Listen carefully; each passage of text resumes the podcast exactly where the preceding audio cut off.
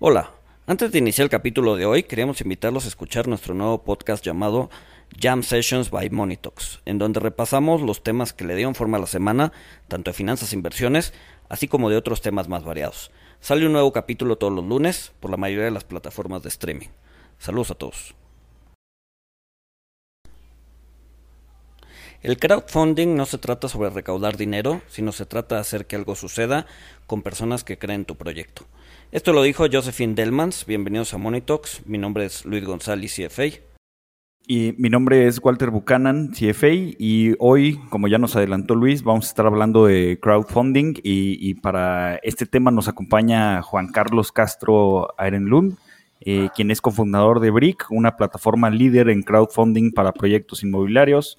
Juan Carlos cuenta con más de 12 años de experiencia en el sector de inversiones eh, del sector inmobiliario. Él formó parte del equipo que lideró la estructuración y colocación en la Bolsa Mexicana de la figura de fibras en México y Latinoamérica. Participaron en el IPO y en el follow-on de Fibra 1, Fibra Hotel, Fibra Danos. Eh, también formó parte del equipo de adquisiciones de Mira, un fondo de inversión para el desarrollo de proyectos eh, de usos mixtos de gran escala y actualmente es presidente de la Asociación de Plataformas de Crowdfunding en México, eh, AFICO.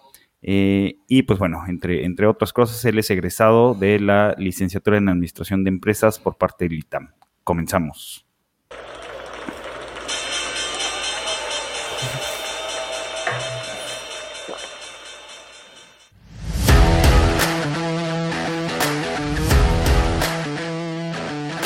Monito el otro lado de la moneda.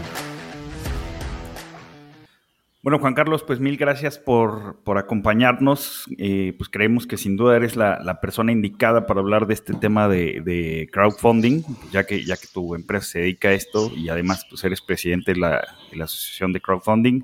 Eh, platícanos, Juan Carlos, eh, o sea, para, para, tanto para financieros que nos escuchan como para no financieros, ¿Cómo, ¿Cómo, nos explicarías o cómo definirías el, qué es el crowdfunding?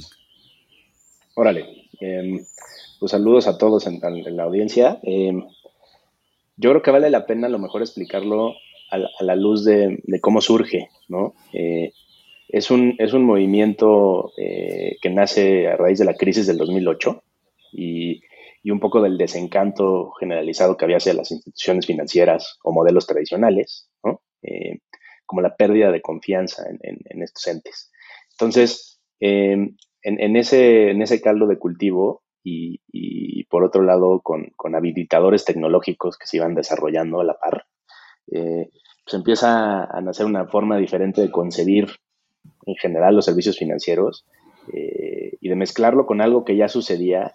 Eh, no sé si ubiquen la plataforma de Kickstarter, ¿no? Ese es como uno de los mejores ejemplos donde ideas o, productos nuevos se, se, prevenden invitando a la gente a formar parte de, esa primera, de ese primer batch, ¿no? Y juntando a esa gente eh, se logran eh, juntar los recursos eh, para echar a andar esas ideas. Ese mismo principio es, es, lo que está atrás del crowdfunding financiero, ¿no? Que es, que es lo que estamos viendo hoy, a lo mejor este, empezar en México. Yo te diría que apenas estamos empezando, estamos en pañales. Eh, entonces, ¿qué es el crowdfunding financiero? Pues es, es, un, es un movimiento a través del cual eh, la gente puede acceder a participar en, negocios financieros, eh, sin importar mucho el tamaño del, ticket que tenga, ¿no? para detonar eh, diferentes proyectos o iniciativas. Dentro de esos proyectos o iniciativas caben muchas cosas, ¿no? Cabe deuda, cabe equity, caben muchas de las líneas de negocio verticales que tiene el negocio financiero tradicional. Eh, y todo esto, pues, en, un, en un, ecosistema digital, ¿no? Eh, donde se genera mucha comunidad, eh, donde se le da entrada a mucha gente que por el solo hecho de tener un ticket pequeño a lo mejor no estaba participando en estos juegos.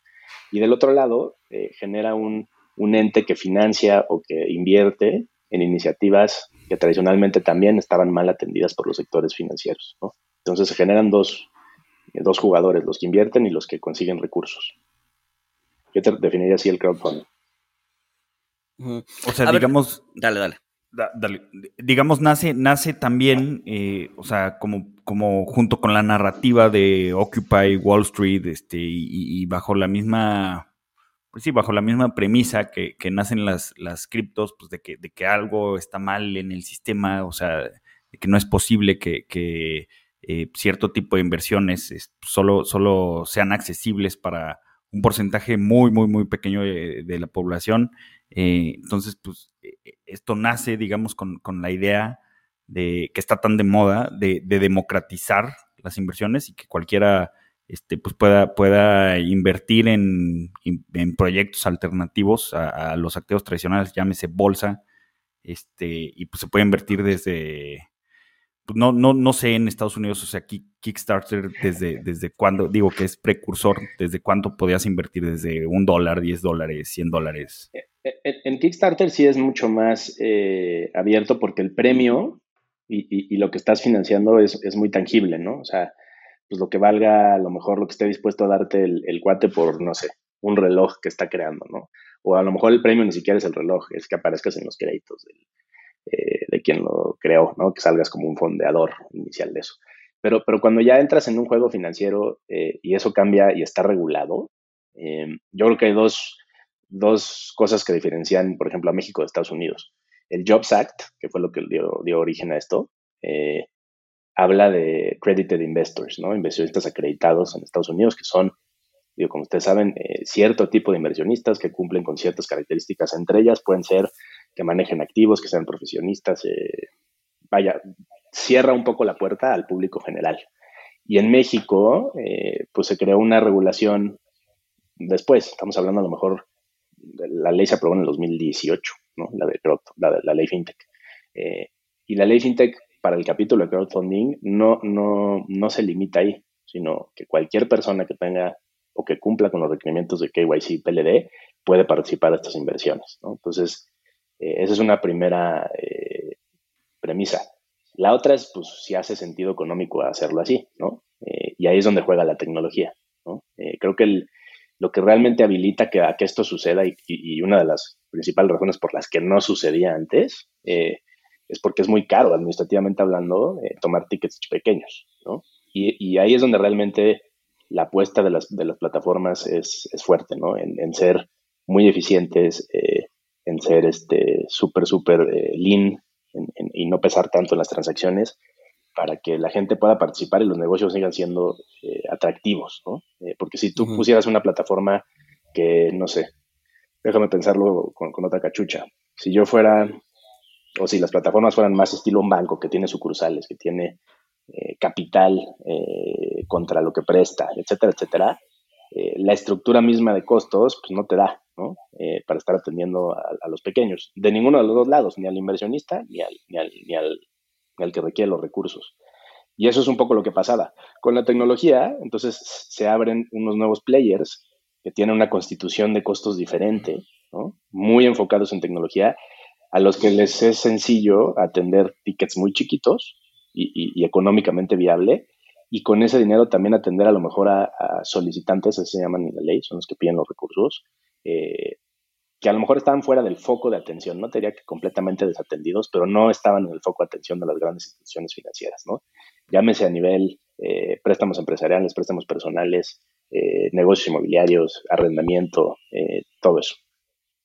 Oye, Juan Carlos, ah, una pregunta. ¿Cómo funcionan como un marketplace o funcionan o, tienen como skin in the game? Es decir, eh, ¿quién escoge los proyectos? ¿Yo puedo meter mi proyecto y, nadie lo veta o nadie? ¿O, cómo, cómo funciona? ¿Cómo evitas tener proyectos que no son rentables o que probablemente sean incluso hasta un scam o que no, que no jalen y que estén jalando recursos, ¿no? Porque a nivel tradicional, pues vemos que están las bancas de inversión en donde pues igual ya hacen su chamba y hacen su due diligence y es tardado y se llevan una parte del, pastel, etcétera, etcétera, por toda la chamba que hacen. Y, costoso también. sí, sí, sí, sí, y costoso, pero ¿cómo, cómo manejas o cómo evitas que proyectos no deseados entren a tu plataforma? Eso es, yo creo que la, la pregunta, ¿no? Eh, voy a tratar de ser muy, eh, muy imparcial y no hablarte nada más de lo que mejor conozco, que es lo que hacemos en Brick, obviamente, ¿no? Pero, pero de manera general, eh, quizá te diría lo que, una cosa es lo que pide la ley y otra cosa es a lo mejor lo que pide el mercado de inversionistas que atendemos y de fondeadores, ¿no? Lo que pide la ley va muy enfocado a KYC PLD digamos que la ley se apega un poco a la, filosofía y al espíritu de lo que hace el crowdfunding, que, que, si te lo resumiera en, un enunciado es, nosotros creemos que el balance es de la gente, no de las instituciones, y que con suficiente información pueden tomar una decisión educada para hacer crecer su patrimonio, no para apostar toda su lana en un, en un deal, pero sí para decir, oye, eh, parte de mis ahorros, parte de lo que tengo en, mi, en, mi, banco, quiero que esté produciéndome y no dormido en mi cuenta de banco. Entonces, partiendo de esa base, así hicieron la ley. Entonces, la ley realmente no, no blinda necesariamente que un proyecto malo se suba. Eso, eso es chamba de la plataforma y de su propuesta de valor hacia sus inversionistas, ¿no? Entonces, muchas, esto sí te puedo decir, porque digo, pues conozco a todas desde, hace mucho, ¿no? Y hemos visto los procesos y en parte fundamos la FICO para, establecer un, control de calidad, si quieres, o un mínimo viable de, de operatividad de las instituciones para que no estuviéramos este, empantanando, eh, donde no sé, hay, hay, buenas prácticas. Por ejemplo, eh, la plataforma hace todo el due diligence inicial de los solicitantes y lo transparenta. Creo que la clave aquí es transparencia. Nosotros, otra vez regreso al punto. Yo creo que si a ti te doy suficiente información, sin que necesariamente seas alguien eh, que se dedica a analizar este tipo de deals, bien desmenuzado, es, se reduce mucho sentido común, ¿no? Eh, entonces, ¿qué hacen las plataformas? Desmenuzan, hacen el diligence, muchas de ellas integran pues, lo, que conocemos en el medio tradicional financiero de, procesos de due diligence y de análisis de riesgos, todo eso. por ejemplo, las plataformas de peer-to-peer lending, ¿no? préstamos personales, eh, califican. Pues tú, tú, puedes ver qué calificación tiene el solicitante y armar tu portafolio de deuda de acuerdo a tu apetito de riesgo. ¿no? Y, y en esa misma calificación tienen mucha, mucha, mucha información de cómo interpretar esas calificaciones, ¿no? porque ahí está el detalle fino, ¿no? ¿Qué quiere decir A, B, C, D? ¿no? Eh, entonces, las plataformas terminan siendo una especie de evangelizador o de educador financiero eh, para, gente que no, que no estaba acostumbrada eh, a, estos términos o a, esta nomenclatura. Eh, ¿Cómo hacemos, por ejemplo, nosotros en BRIC ese proceso? Nosotros hacemos el diligence y el sourcing de los deals. corremos un proceso interno tradicional como cualquier fondo de, no sé, de private equity, por ejemplo, eh, y después al final tenemos un comité de independientes, eh, que es el que tiene la palabra final. ¿Y qué hicimos en el comité de independientes? Pues sumamos a gente que tenía más canas y nombres que no, y más, más nombre que nosotros, ¿no? En, en, el, en el negocio en el que estamos nosotros, que es el inmobiliario. Y entonces nuestra propuesta de valor, por lo menos hacia, hacia nuestros clientes, es, oye, yo te voy a encontrar los deals, te los voy a estructurar, les voy a hacer el diligence, te lo voy a transparentar y le voy a correr este proceso de un comité de expertos para que tú te sientes en la mesa con la tarea hecha, ¿no? No necesites ser, este, puta, un, pro, ¿no? Eh, y sí puedas invertir tus ahorros. Entonces, definitivamente no es a prueba de balas, ¿no? Como, como, como todas las inversiones. Sí hay, eh, eh, pues, malos deals, no necesariamente scams, negocios que no funcionan, ¿no? sí, sí, sí. Em, pero, pues, es parte del activo en sí, ¿no? O sea, yo creo que hoy todavía no, lo no, no, está medido ni siquiera, ¿no? Porque, porque no está homologado y no lleva tanto tiempo ni tanto track, pero así como, como hay un estándar eh, de defaults en las carteras de crediticias de los bancos, aquí también va a haber un estándar de, deals que no salen bien, ¿no? Eh, y se irá formando. Eh, hemos visto de todo. hay plataformas que hacen esa chamba muy bien, hay plataformas que no la hacen tan bien. Y luego está la chamba de cuando un deal no sale, ¿no? Cómo lo comunicas, cómo le das seguimiento, cómo lo recuperas eh, o no lo recuperas. Depende de cada modelo de negocios. Eh, algunos piden garantías eh, tangibles, otros son quirografarios, unos son equity, ¿no? Entonces, este, también va a haber un, yo creo, un proceso de maduración de los mismos inversionistas hacia entender dónde, dónde están cómodos jugando, ¿no? Sí, a, lo mejor me equivoco, Juan Carlos, este, pero bueno, pues o sea, cualquier cosa lo, comentas, pero, o sea, en, el caso de Brick, que pues es algo inmobiliario, pues me imagino que este due diligence, eh, pues transmitirlo de cierta forma es sencillo, porque pues tú, por ejemplo, un desarrollo, pues tú, tú llegas, este, bueno, lo, lo, cuelgas en la plataforma, este, ustedes ya hicieron el due diligence y a los inversionistas les dices, mira, es un terreno, es un predio ubicado en la Condesa y el desarrollador es tal, este, ya ha construido tanto, este, y pues va a ser un edificio de, tantos pisos, aquí está el, proyecto, tantos departamentos, el metro cuadrado es tanto, este, y pues el, retorno va a ser tanto, ¿no? Este, entonces, o sea, es algo muy pues, tangible, digamos, muy tangible, exactamente muy tangible, sencillo de, transmitir. O sea, imagino que yo como, como inversionista, este, pues si soy muy quisquilloso, este, pues voy a ver el predio, pues lo voy a ver, este, si voy al registro público de la propiedad, pues voy a ver que ahí están las cosas, ahí está todo. Pero eh, en el caso de, otros tipos de, crowdfunding, o sea, por ejemplo, vamos a pensar, este, no, no los peer-to-peer lending, o sea, donde, donde eh, pues yo le presto a, mucha gente, sino en, los que ya inviertes en, empresas privadas o, en negocios privados. O sea, aquí, aquí cómo es, ¿no? O sea, porque, o sea, pues sí, eh, yo he visto que, te metes este, y vas a invertir en abarrotes patito y pues te suben los estados financieros este, y ya tú, tú ves ahí los estados financieros, el, crecimiento que proyectan, pero a lo que voy es, o sea, en, en, este, en este tipo de negocio, que a lo mejor sí, o sea, yo voy y si está la, tiendita de abarrotes, este, si está, si está puesta abarrotes patito, o sea, pero ¿quién, quién, ¿quién da fe de esos estados financieros? O sea, solamente el contador y el financiero de, de Abarrotes Patito y pues, si al de la plataforma de crowdfunding le gustó cómo le presentaron la información, o sea, eso es, eso es suficiente. Este, o sea, porque no, no, no es, no es como sí, no, no, no, no, auditó los estados Deloitte y, Exacto. no, no, esa parte definitivamente no está ahí, ¿no? Eh, y yo creo que, por ejemplo, en esos modelos, eh, el retorno debería de justificar eh, ese riesgo, ¿no?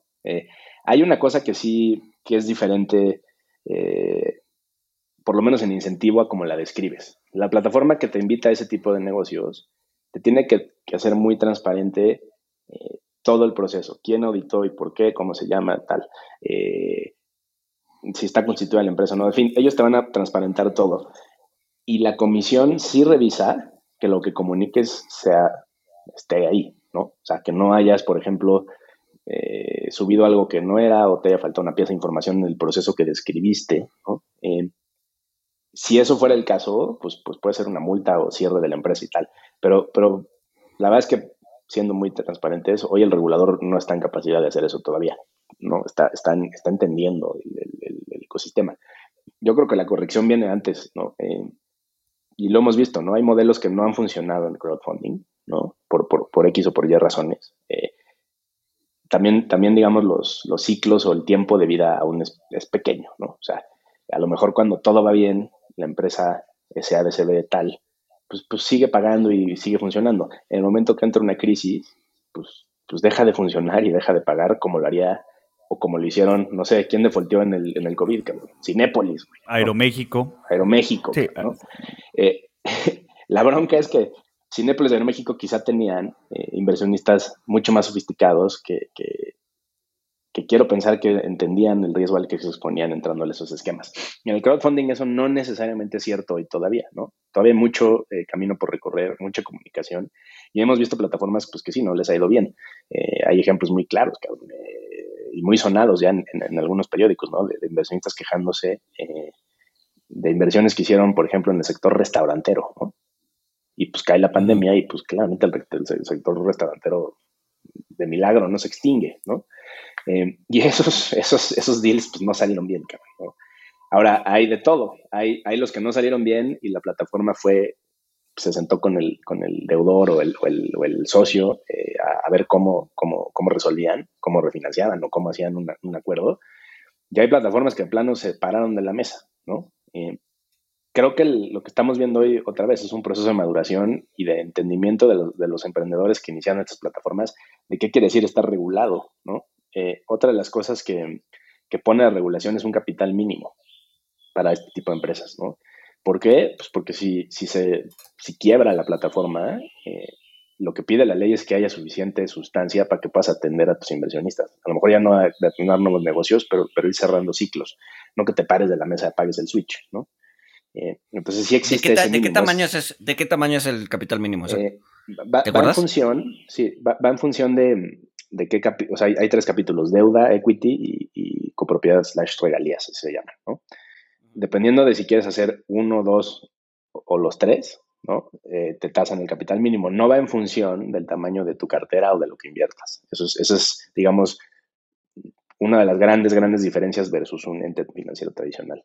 Pero para que te des una idea, eh, creo que el, capital mínimo más alto, si quieres hacer los tres modelos de negocios, eh, no rebasa los 30 millones de pesos. Ok. Ok, ok. Oye, ah, y, el más bajo? El más bajo. ¿Qué quieres poner, Walter quiere poner una. por ahí está por debajo de los 10 millones de pesos. Em, no te alcanza, Walter. La, creo que la bronca, que tú crees. Pero, hay muchas, o sea, tú puedes decir, oye, parte de mi capital es eh, la plataforma, ¿no? Y lo que costó montarla. Em, hay, muchas maneras de argumentar tu capital, no es necesariamente lana en la caja. Em, pero, pero sí establece un, piso más sólido, ¿no? Yo me acuerdo cuando empezamos Brick y, muchos de los otros que hoy ves un poco más grandes, pues ni de broma, le, llegábamos a los capitales mínimos, éramos tres pelados con un PowerPoint, ¿no? Em, sí, claro la verdad es que tú, digo, pues, es un poco la ventaja de pegar primero, ¿no? Antes de que estuviera la regulación era más sencillo poner estas empresas. Hoy hay una vara un poco más alta y, difícil de lograr eh, y un mercado ya con barreras de entrada, si quieres, ¿no? Eh, no tengo que sean imbrincables, pero ya es un poquito más complejo y necesitas arriesgar más para poner una empresa de este tipo. Oye, hablando, hablando del peer-to-peer lending, algo, algo que me preguntan relativamente seguido es, ok, tienes tus calificaciones, le estás prestando a un individuo que es W o A o lo que sea, eh, y obviamente trae un, riesgo asociado a, de, default, ¿no? Eh, la plataforma hace el, el, o sea, hace la chamba de ir a recuperar la deuda, literal, a romper piernas, etcétera, etcétera, o no? Hay de todo hay quien tiene en su equipo ese, expertise y, considera que es eh, muy importante mantener esa infraestructura. Hay quien la vende o hay quien contrata a un proveedor, un, un, loan shark. Un, un, rompe, un rompepiernas profesional. Eh, lo que ¿Estás buscando trabajo, Luis? No, no, no. lo que sí es que, es que la ley nos obliga a, reportar el estatus y, el historial de las carteras. Entonces, eh, ahí por más este marketing y, lo que quieras, pues yo creo que se van a empezar a diferenciar los que hacen bien o mejor su chamba que otros, ¿no? Eh, para lo que voy, el que pide prestado en esas plataformas y no paga si está sujeto a que lo, a que, a que lo boletinen en el buró de crédito y todo eso, ¿no? Todo, eso, eso es igual. Eh, lo, lo, lo, que, por ejemplo, en ese modelo muy puntual y es muy claro, hay un diferencial de tasas bien interesante entre lo que puedes conseguir en, una de estas empresas de peer-to-peer lending y tu tarjeta de crédito, cabrón. O, los préstamos personales de los bancos, ¿no? Muchos, muchos de los clientes de, esos, de esas plataformas son gente que está refinanciando pasivos que traían un CAT del 120%, una locura así, cabrón, ¿no? Eh, entonces, sigues pudiendo cobrar una tasa razonable, a lo mejor digo, ahorita no, no te digo, no, no, soy así el mega experto en peer-to-peer, pero, pero quizá puedes lograr retornos del 18% anual, ¿no? Em, con una cartera de muchos de los buenos perfiles, y a esa persona le sigue haciendo sentido porque se ahorró una lana en intereses. Ahí es donde creo que también se irán diferenciando los modelos que realmente resuelven algo y los que están eh, haciendo ruido nada más, ¿no? Sí, porque hay de todo en, la, eh, o sea, hay, muchísimas empresas de peer-to-peer y hay unas que sí, el, CAT te, te, lo bajan al 18, al 20, en comparación contra un CAT del 120%, este, y pues hay otras que traen CAT de 2000%, ¿no? Este, y obviamente pues traen... Sí, claro, no, pero incluso un buen pagador de banco, ¿no? Alguien que sea totalero y que por alguna razón tenga que salir a financiarse con tarjetas de crédito, o sea, le están cobrando un, CAT del 40 o 50% sin broncas, ¿no? En una, en una platino de un banco reconocido, ¿eh? Exacto, exacto. O sea, sí, claro. Eres, buen pagador, tienes buena lana en el banco, eres, o sea, eres cliente eh, top tier del banco y aún así te están cobrando una lana, ¿no? Entonces o sea, puedes acceder a este tipo de plataformas y pues estar pagando la mitad del interés o incluso menos, ¿no?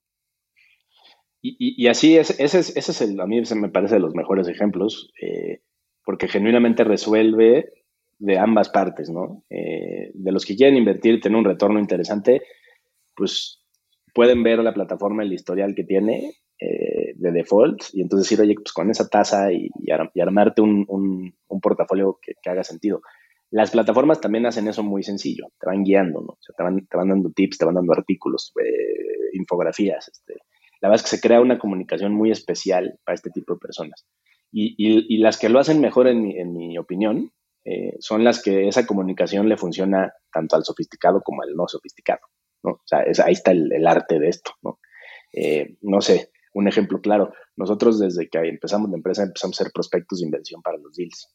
No era obligación, no era, nadie nos pedía hacerlos, pero pues consideramos que era una práctica eh, valiosa de, de, de, donde veníamos los que echamos a andar esta empresa eh, y que tenía una razón muy puntual de ser, ¿no? Y entonces ahora todo el mundo hace prospectos. Eh, las calificaciones de las deudas también, ¿no? O sea, como que vas tomando cosas que sirven, otras que a lo mejor no aplican, y, y, otra vez, estamos viendo la creación de este, de este ecosistema, de esta industria. Todavía no, no te puedo decir ya está estabilizado, consolidado y tal. Entonces, vienen muchas cosas todavía. ¿Cómo, cómo diferenciar, perdón, cómo diferenciar entre una plataforma seria, una plataforma que dice, ok, sí, sí, sí, sí le, sí le doy lana a esta plataforma, y una que no necesariamente lo es?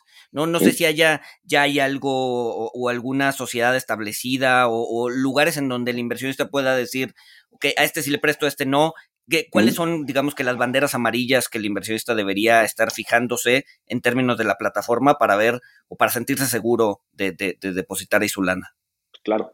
Em, digo, la primera, y, es parte de lo, interesante de que existe un ente regulador, es que ya existe un, padrón de entidades reguladas.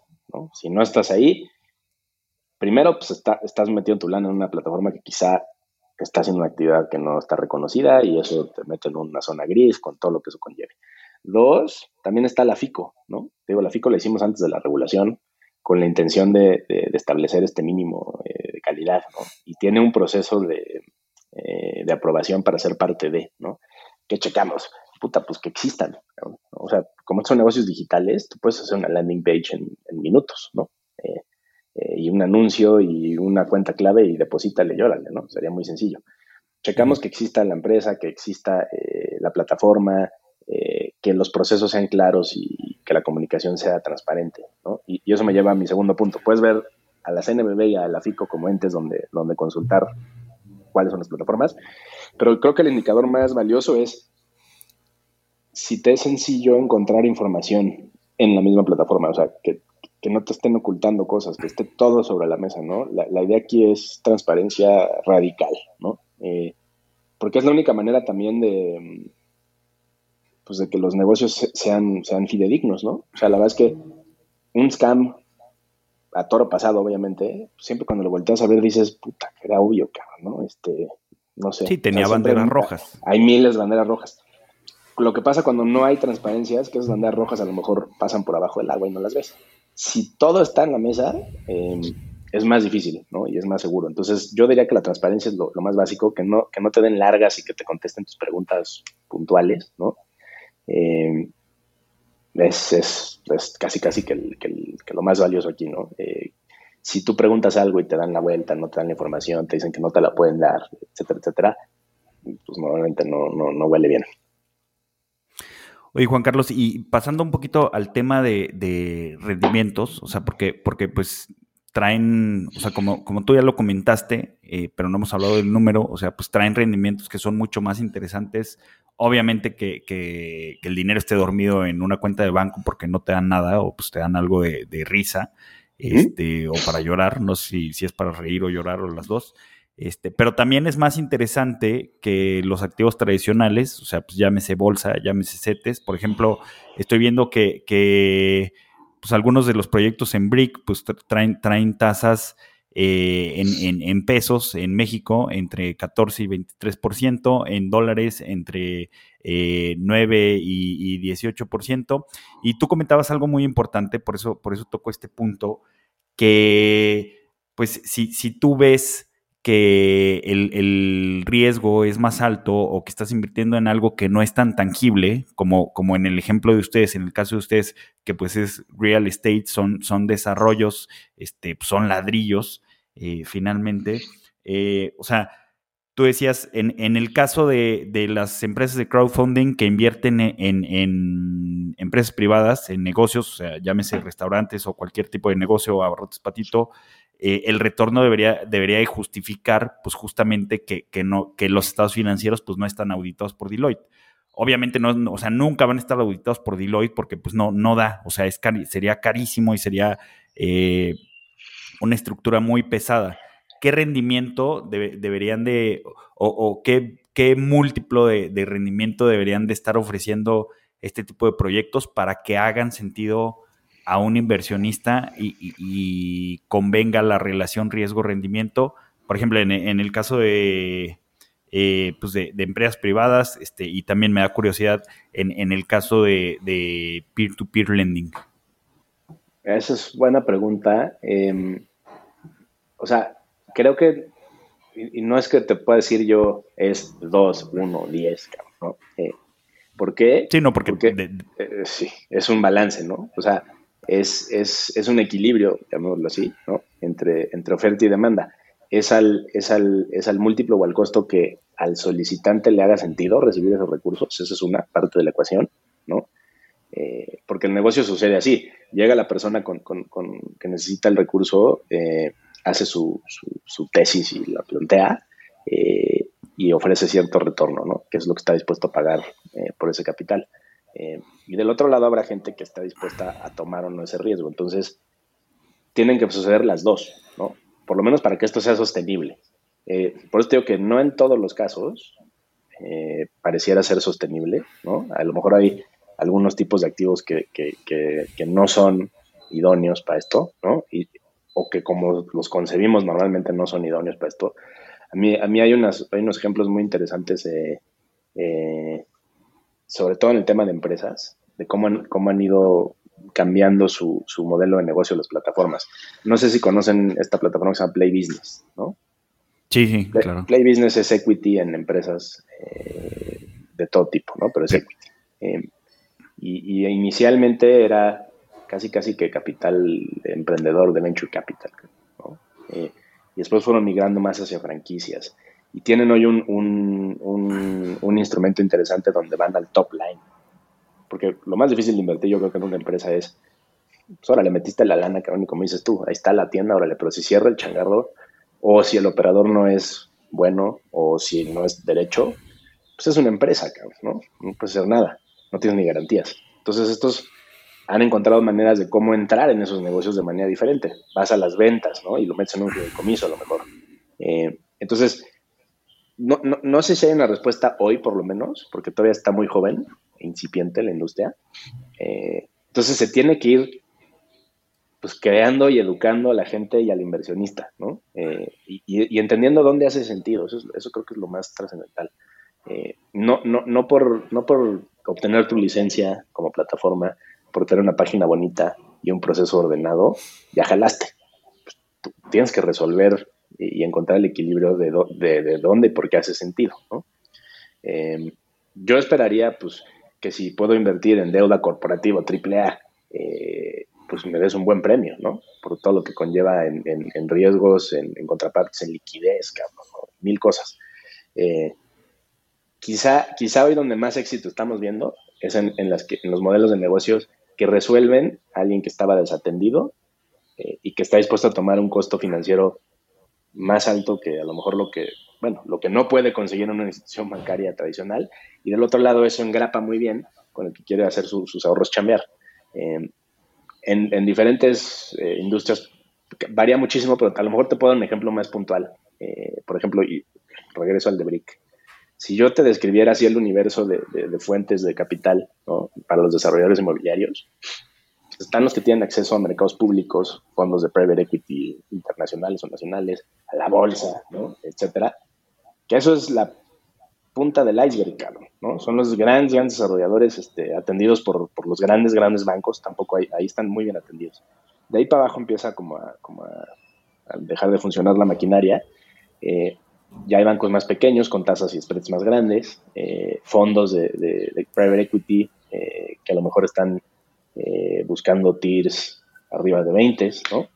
Eh, y después te, te, sigo, te sigo hablando de la parte media alta. Te bajas a la parte media y se acabó. Te atiendes a, Friends and Family y a las UFOMs. Las UFOMs prestan al 20% con garantía 2 a 1 y, y aval personal. ¿no? Entonces hay un hueco ahí gigante entre lo que puedes conseguir en un banco y la bolsa y lo que podías conseguir en lo que seguía del sistema financiero, ¿no? Entonces, pues, ¿qué hicimos nosotros? Pues nos paramos en medio de esos dos. Dijimos, oye, me hacen sentido las garantías, me hacen sentido el negocio, eh, te ofrezco un, descuento sobre lo que puedes conseguir con la SOFOM, pero pues no te va a prestar como el banco porque pues mis inversionistas pueden invertir en el banco, ¿no? Pueden comprar papel bancario, ¿no? Em, entonces depende mucho, más bien es, es, este equilibrio que tienes que ir encontrando. En México es muy claro el hueco que hay en el sistema financiero, y hace mucho sentido. En Estados Unidos, por ejemplo, que funcionan mejor las cosas, eh, es curioso, pero, la evolución de las plataformas no ha sido, eh, o, ha sido muy diferente, ¿no? ¿Por qué? Pues porque ahí te paras en el banco regional y te prestan, cabrón, ¿no? Te atienden, este, funciona, bien que mal. Eh, entonces, han tomado otro ángulo, ¿no? Se han, enfocado más en la experiencia del inversionista retail y en subirse a negocios, pues a lo mejor más grandes. Aquí hemos visto de todo, ¿no? Aquí sí hay, una, hay, un, público grande que atender de los dos lados. y entonces ha florecido solita. La verdad es que con todo y que la regulación tardó, la pandemia, etcétera, etcétera, ha crecido un chorro eh, desde el 2019, especialmente en la pandemia, tuvo un boom impresionante este, este, pues este, este set de activos alternativos y de entes alternativos, eh, porque justamente pues, los bancos se echaron para atrás un poco, eh, los inversionistas tradicionales estaban medio asustados, ¿no? incluido el discurso de este gobierno, ¿no? que no ayuda. y entonces pues, se creó un vacío todavía más grande. Entonces, no sé, desde mi óptica, nosotros nos llegaban más y mejores contrapartes, negocios que antes le llegaban solo a los bancos. Eh, eh, y pues, pues te digo, si, existe ese vacío es muy sencillo encontrar un, equilibrio.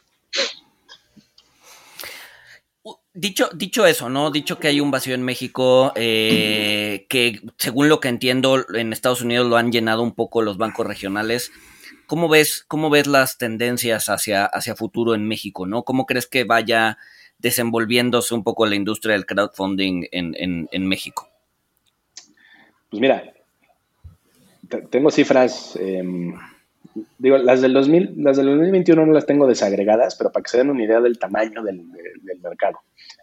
2019, todas las plataformas de crowdfunding, por lo menos todas las que son de la FICO, que, es, que es la gran, gran mayoría, eh, eh, canalizó el orden de 2 mil millones de pesos este, a, negocios o, préstamos o ya las actividades que cada uno hacía. En 2020, eh, eso, eso se fue a casi 3 mil millones de pesos. 2021, estamos hablando de 4 mil millones de pesos. Ahora, casi todos, en esos años que te describí, eh, estaban a la expectativa de qué onda con la regulación, cómo va a aplicar, si me dan mi licencia o no. O sea, estaban enfocados más que en crecer, en, cumplir y en, y llenar los filings y eso. Eh, y además, muchas de esas tenían atoradas eh, rondas de bici atrás, pendientes para que saliera la regulación. Entonces no había un foco en crecimiento, pero el crecimiento pues está dando orgánico todavía. Eh, entonces, yo creo que la industria pues tiene muchísimo para dónde crecer, porque seguimos viendo el vacío evidente del lado de los que solicitan los recursos y cada vez más entusiasmo del lado de los que ponen la lana. Eh, digamos que el inversionista retail, pues, pues, no es novedad, que está muy activo. Eh, se han creado una serie de foros y, como una especie de, subcultura en Facebook donde, los, donde en grupos se comentan oportunidades y, surgen estos personajes que, describen, califican, descalifican, este, va, va, creándose todo ese ecosistema, ¿no? Como en Reddit y todo eso. Sí, claro, los, los, bueno, muchos, muchos este, influencers este, que comentan sobre esto, pero también hubo, o sea, eh, del lado del inversionista retail hubo una explosión en usuarios, ¿no? O sea, pasamos de 300 mil contratos de inversión a finales de 2019 a 3 millones a finales de 2021. Se vio este, este, sí. en la bolsa, o sea, en, en, o sea, no en crowdfunding, en, en mercados organizados, en la, en la bolsa. ¿Se vio, se vio una, una explosión en cantidad de usuarios similar en, crowdfunding, Juan Carlos? No tan, porcentualmente no tan grande, ¿eh? Em, o sea, pero, pero porque... O sea, a, lo mejor no tan grande, pero porque ya tenían más usuarios, ¿no? Tengo el dato del número de, inversionistas aquí enfrente. Em, o sea, en 2019 había 139 mil este, inversionistas. En 2020 eh, cerraron en 310 mil inversionistas, la suma de todas las plataformas. ¿eh? A lo mejor tratamos de, que no se dupliquen, pero son los usuarios que hay por plataforma. Y, lo que me decía ayer este, una persona de la FICO para, el 2021 es que estábamos rondando el medio millón de, usuarios. Sigue siendo un crecimiento bastante. No, bueno, pero o sea, a ver, es, es un crecimiento bastante. O sea, para no ser un activo tradicional, ¿no? Para, para, o sea, y, que además muchas personas ni siquiera lo conocen, o sea, deja tú que lo entiendan, lo conocen, pues es un crecimiento bastante impresionante, ¿no? Es, y, responde a lo que te decía yo, está el vacío de los dos lados, ¿no? Esa, esa gente a lo mejor eh, no tenía el capital para acceder a, este tipo de negocios.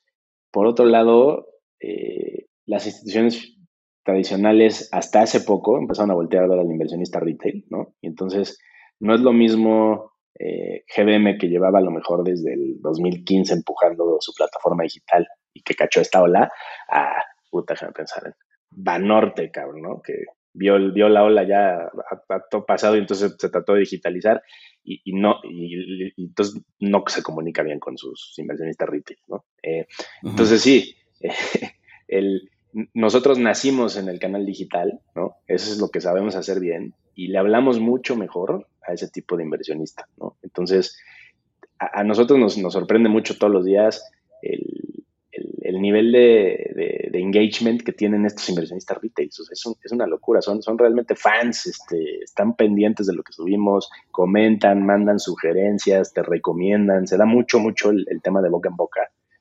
Eh, entonces, eh, ahorita está la industria en, ese, en, esa etapa, dándose a conocer. Eh, si me preguntas a mí cuál, cuál es el potencial de usuarios que creemos nosotros que puede tener esto, tantas cuentas de banco como haya, ¿no? Esa es una de las primeras barreras que por lo menos nosotros nos pusimos. Hay algunas plataformas que aceptan depósitos de efectivo en Oxxo, ¿no? Entonces, también eh, esa parte va creciendo, ¿no? Conforme se vaya bancarizando el país, va creciendo ese, ese mercado potencial de inversionistas también. Oye, Juan Carlos, y por ejemplo, ustedes, eh, o sea, ahora que comentas que eh, en BRIC, pues tienen, pues sí, una, una comunidad de gente que tiene un engagement alto, que están viendo todo lo que publican. O sea, ustedes, ustedes tienen algo de, conocimiento del cliente, digo, obviamente que ellos se lo, se lo hayan hecho saber o que ustedes lo hayan sondeado, de, del nivel de concentración que tienen en, este tipo de, inversiones. O sea, lo, que quiero decir es, o sea, la gente que invierte en crowdfunding, o sea, mete, mete, invierte todo en, un proyecto de crowdfunding, o, o si tienen la sana práctica de, diversificar y a lo mejor este, pues estar en varios proyectos, en distintos tipos de, crowdfunding, este, además, eh, pues no sé, me imagino que algunos ya manejarán inversiones tradicionales, otros no. ¿Cómo, está el, mapa de los inversionistas de crowdfunding? Ha cambiado mucho. O sea, lo que pasa es que pues, pues empezamos en 2015, entonces ya tenemos algo, algo de, historia de eso. Eh, empezó con los, con los curiosos y los que conocían a los que habían puesto estas plataformas, ¿no? Esos son los iniciales. Allá había de todo, ¿no? Había eh, gente que ya invertía en activos tradicionales en su mayoría y que veía esto como, como un alternativo interesante donde diversificarse un poco. ¿no? Entonces, los primeros que invertían, pues sí, sí lo hacían más con esa conciencia. Eh, después viene un periodo donde entran muchos inversionistas, eh, quizá te diría los últimos tres años, eh, donde hay de, ahí sí no, no necesariamente todo el mundo está diversificado, pero por suerte en la ley sí hay, sí hay algunos límites que si los cruzas, eh, por lo menos la plataforma te tiene que alertar y decir, oye, ojo, estás consciente de que estás poniendo más de tanto dinero en este proyecto, este, te recomendamos este, eh, diversificar, etcétera, etcétera, ¿no? Y, luego está el otro tema, que es las propias plataformas han ido asimilando el valor de que sus propios inversionistas diversifiquen, ¿no? Porque pues si ya llevas siete años operando, difícilmente no, no, no, no has caído en algún, ¿no? En algún atorón. Y es muy diferente cuando tus inversionistas no traen su all-in en, el deal que se atoró a cuando sí, ¿no? Eh, entonces yo creo que esa es una chamba ah, igual de importante que dar a conocer el, canal de, inversiones. Ir educando a la gente eh, en que uno de los grandes beneficios de esto es que diversificar no cuesta. ¿no? O sea, la verdad es que es, eh, eso yo creo que es de las grandes, grandes ventajas este, que, ofrece el crowdfunding para todos, ¿no? Los, grandes y los chicos, ¿no? Este, digo, más para los grandes, ¿no? Es mucho más sencillo, pero los chicos pueden ir haciendo su, portafolio poco a poco, ¿no? No, necesitan. Entonces, eh, parte de lo que creo que va a venir en esta industria es ese aprendizaje, ¿no? Y el valor de la diversificación, aunque en la ley sí trae, eh, sí es uno de los temas que atendieron. Sí, pero que, o sea, se me hace interesante el punto de vista que yo no lo había pensado así. O sea, tú como plataforma, pues te interesa que, que tu usuario esté diversificado, o sea, que no esté all in en el proyecto que no jaló, porque pues si está all in en el proyecto que no jaló, pues ya es, es ruina y ya no, o sea, su vida como inversor, pues probablemente, muy probablemente se acabó y murió en ese momento, ¿no? Entonces, si, si está diversificado, este, pues ya él mismo va aprendiendo sobrevive y puede seguir invirtiendo. O sea, y los ingresos que va teniendo, pues puede seguir creciendo como inversionista, ¿no? Y, los modelos de negocio, Y los modelos de negocio de las plataformas en general, pues son, son de mucho volumen en inversionistas eh, y, no son de, un deal. O sea, otra vez, para que haga sentido todo el, todo el pastel que te describí, no podemos pesar mucho como plataformas en, las transacciones, ¿no? No podemos ser un intermediario caro. Justo lo que decimos es que somos, lo, somos otra cosa, desintermediamos menos agresivo que cripto y todo este rollo, ¿no? Eh, donde, donde se van un paso más, ¿no? Eh, pero, pero somos un intermediario mucho más liviano, ¿no? Lo, que me gusta venderle al, al público en general de, de, qué hacemos es... Eh, digamos que no inventamos los tipos de activos, esos ya existían, obviamente, ¿no? Y los negocios en los que entramos. Y dan lo que dan, ¿no? No por ser tan crowdfunding van a dar más o menos. Eh, lo que sí es que balanceamos un poco más la ecuación de, cómo se distribuye eh, las ganancias o el pastel en esas transacciones, ¿no? La, manera tradicional es ponías tu dinero en el banco sin mucho riesgo o nada eh, y el banco se llevaba el riesgo y el rendimiento completo en estos, eh, puedes poner parte de tu dinero en la transacción, la plataforma se lleva un pedazo mucho menor y la mayoría del pastel es para ti, que fue el que tomó el riesgo real de su lana. En estos modelos hay plataformas que tienen balance y hay plataformas que no tienen balance, no está limitado, ¿no? Eh, eh, es, es, otra vez, yo creo que de las prácticas que irá dictando el mercado, que le vea valor o no el inversionista que una plataforma le meta dinero a los proyectos. Y, pues, pues, sí, o sea, también es aprendizaje de los emprendedores de, cuánto tiempo quieren estar en la mesa, ¿no? ahorita, ahorita, ahorita mencionaste criptos y, igual es un tema para cerrar, ya se nos está terminando el tiempo. ¿Cómo juegan las DAO en, todo este modelo? ¿No? Son, son una oportunidad, son un riesgo. Este, no sé si nos puedes platicar algo de, cómo juega. Pues es una especie de crowdfunding, pero, pero vía criptomonedas, ¿no? o sea, filosóficamente hablando, muy alineado. Es decir, lo que escribí hace rato, ¿no? Nosotros somos muy creyentes de que la desintermediación de un proceso genera valor para las partes. Una DAO es, the ultimate, este, la última frontera de la desintermediación, ¿no? En mi opinión. Es literalmente una serie de reglas, como en una especie de, a ver si me hago una mamada, en una especie de robot, ¿no? y, él ejecuta esas reglas y, tú entraste eh, pues, entendiendo esas reglas y, conforme con ellas, ¿no? Y, entonces no hay, no hay error humano, ¿no? Como, como, en casi todo lo que, lo que he visto de tecnología, eh, y, otra vez pues, mi perfil no era de tecnología, pero pues, pues llevo leyendo y aprendiéndole un rato. La primera vez que ves algo de tecnología, eh, sobreestimas qué es y qué puede llegar a ser, ¿no? O sea, dices, puta, esto va a cambiar el mundo, cabrón, ¿no? Eso es la primera reacción que cualquier persona tiene cuando ve algo de tecnología. En el corto plazo sobreestima y en el largo plazo subestima. Entonces, habiendo dicho eso, creo que hoy las DAO pues, nos están enseñando el potencial que pueden tener y todo el mundo está diciendo, puta, esto va para allá o, esto va a ser A, B y C, los NFTs, las criptos, todo suena muy eh, transformador, ¿no? Eh, quizá hoy la, la, primera reacción es estamos exagerando, pero quizá nos quedemos cortos de hasta dónde va a llegar, ¿no? Eh, como pasó con el Internet, ¿no? Este, y como seguro pasó con el crowdfunding, ¿no? O sea, el crowdfunding, yo me acuerdo al principio, también esto va a cambiar y los emprendedores van a poder tener recursos y van a salir millones de proyectos. Este, y no, no sé si ahorita se, se subestime, o sea, ya una vez que se limpió, que, que por ejemplo, aquí en México, pues ya hay un, un marco regulatorio, este, y ya, pero como tú dijiste, ¿no? O sea, no, no sé si ahorita se está subestimando, porque pues todavía se están armando las piezas de, de, de qué va a sobrevivir y qué no, ¿no? Entonces, regresando al, tema de DAOs y criptos, ¿qué creo yo, por lo menos, en este juego de, sobreestimar y subestimar? Eh, o sea, yo creo que va para allá. O sea, definitivamente, y pues por eso hago lo que hago, porque creo que la desintermediación es el camino. Eh, creo que eh, el, el, inversionista retail es la respuesta, ¿no? Y creo que la transparencia, como, como funcionarían las DAOs, son, son para donde tiene que ir esto, ¿no? Las plataformas deberíamos hacernos cada vez más chicas, igual que las instituciones financieras, por lo menos en peso en las transacciones. Eh, ahora, muchas veces una idea tan radical es difícil de imaginársela, pero, pero piensa, quítale la palabra DAO, cripto y la chingada, piensa en un fideicomiso. ¿Qué es un fideicomiso? Es una serie de reglas que hoy a lo mejor no se ejecutan tan chingón como nos gustaría, pero es una DAO. Ah, o sea, ¿no? Es, es un protocolo donde se escribe qué tiene que pasar cuando entre el dinero y qué tiene, a dónde se tiene que ir, etcétera. O sea, no está tan lejos de la realidad lo que están planteando los dados, eh, de a cómo quisiéramos que funcionaran las cosas, ¿no?